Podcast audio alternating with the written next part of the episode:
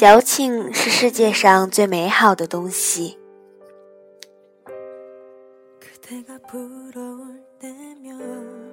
或者是明天，或者是梦里，我重新念起我最爱的诗，我独自一人，感动了所有的风和日丽。公傲，或者明天。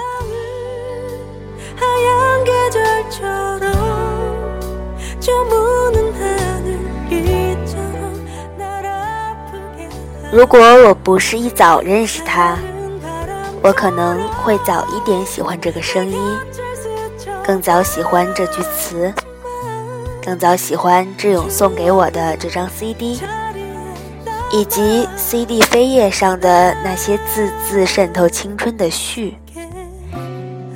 一个人因为先人为主的印象而掩盖众人看到他更人性的一面，不是他的悲哀。而是众人的悲哀。写到这里，不禁有疑惑：一个人真的有可能被另外一个人完整的了解吗？还是说，这是一个不可企及的愿望？我们一直在这种不可企及的愿望中步履蹒跚。如果你愿意了解我。你就能看到我拿着手机发呆的样子，很傻。你就能看到我每条短信后酝酿的时间很长。你就能看到我每个笑容背后练习的次数八颗牙。就能看到我们终于有了同一个域名下的博客。看到一句话。觉得写的很好，可是写的这么好也不能改变什么，因为在意旁人的目光不能在一起，因为升学压力不能在一起，因为相隔两地不能在一起，因为相见太晚不能在一起，因为聚少离多不能在一起。因为不能习惯将朋友关系转化成恋人而不能在一起，因为星座不合不能在一起，因为前任的阴影不能在一起，因为过了这村就没这店而不能在一起。这个世界能不能单纯一点？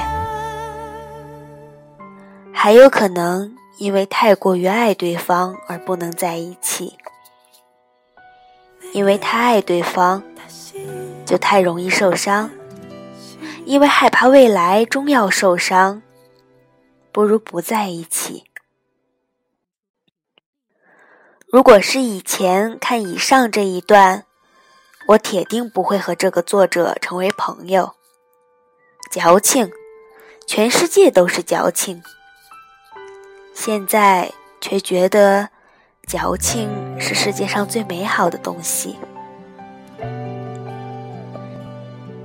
童小姐在微博上称呼我为情圣，问我怎么随意写的话都那么的感人。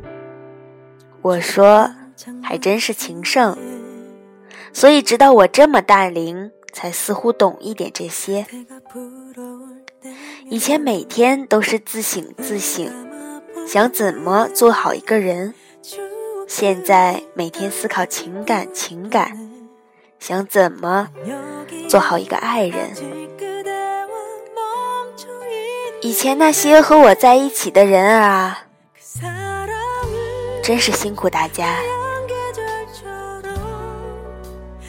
大学时，甚至大学毕业后。我很长时间都是别人的爱情导师，如何追女孩，如何搭讪，如何约会，如何求婚，如何办婚礼，如何解决夫妻争端，如何劝和，这些全都是我的强项。如果有专业考试的话。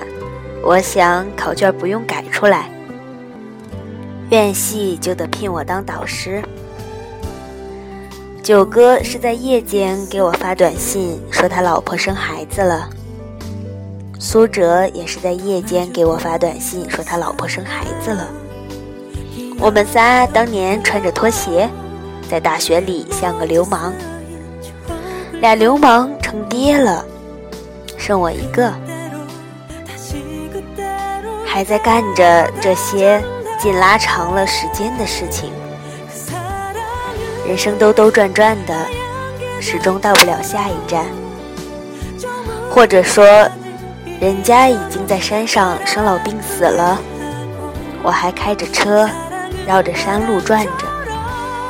有天晚上，宿舍突然停电，所有男生跑到走廊上，隔着巨大的天井狂欢。先是扔瓶瓶罐罐，再是扔垃圾桶。郭青年一看激动了，把宿舍的热水瓶提起来，当俩炸弹扔了下去。至今我耳边回响的是他嘿嘿嘿嘿，仿佛强奸得逞的音容笑貌。后来，方来把那张明明许久不睡的床单拆下来。一把火点燃，巨大的火球从五楼喷薄而出，映亮了几百名男生青春的脸，全是征服未来世界的渴望。肾上腺素不知怎么的就起来了。我和九哥跑到六层，找了一张闲置已久的木头床，然后合力远远地扔了出去。一张巨大的木头床，呼啸着经过五层、四层、三层、二层、一层，轰一声，裂成碎片。一场狂欢画上句点。隔天，学院将此事作为要案大案来抓。九哥挺身而出，说是他一个人把床弄下去的。然后被记了留校查看的大过。我一直觉得，如果是我被抓，人生就毁了。九哥觉得，如果我被抓，学院只会处分他，他就更丢脸了，还不如自己扛着，落个好名声。然后这件事情就被我这样一直记住了。我一直都是记不住生活细节的人，只记得大起大落，所以活得很自在。而没心没肺的另一个意思是看得开。都说我看得开，究竟是要有多看得开呢？笑容沉下来，孔变放大，死寂一般，这算看得开吧？可你却是连毛细孔都能看清楚的人，不用凑上来，不动声色，已经可以猜到所有的情节。然后说，未来是个悲剧，我也可以陪你一起走下去。谢谢，你真是个活雷锋。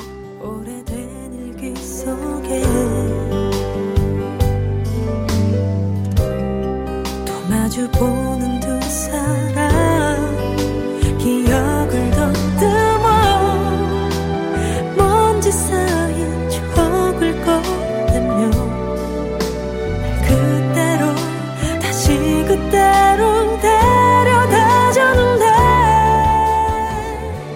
天，薇姐很严肃地对我说：“弟弟，我们一定要记得，在我们进步的过程中。”谁帮助过我们？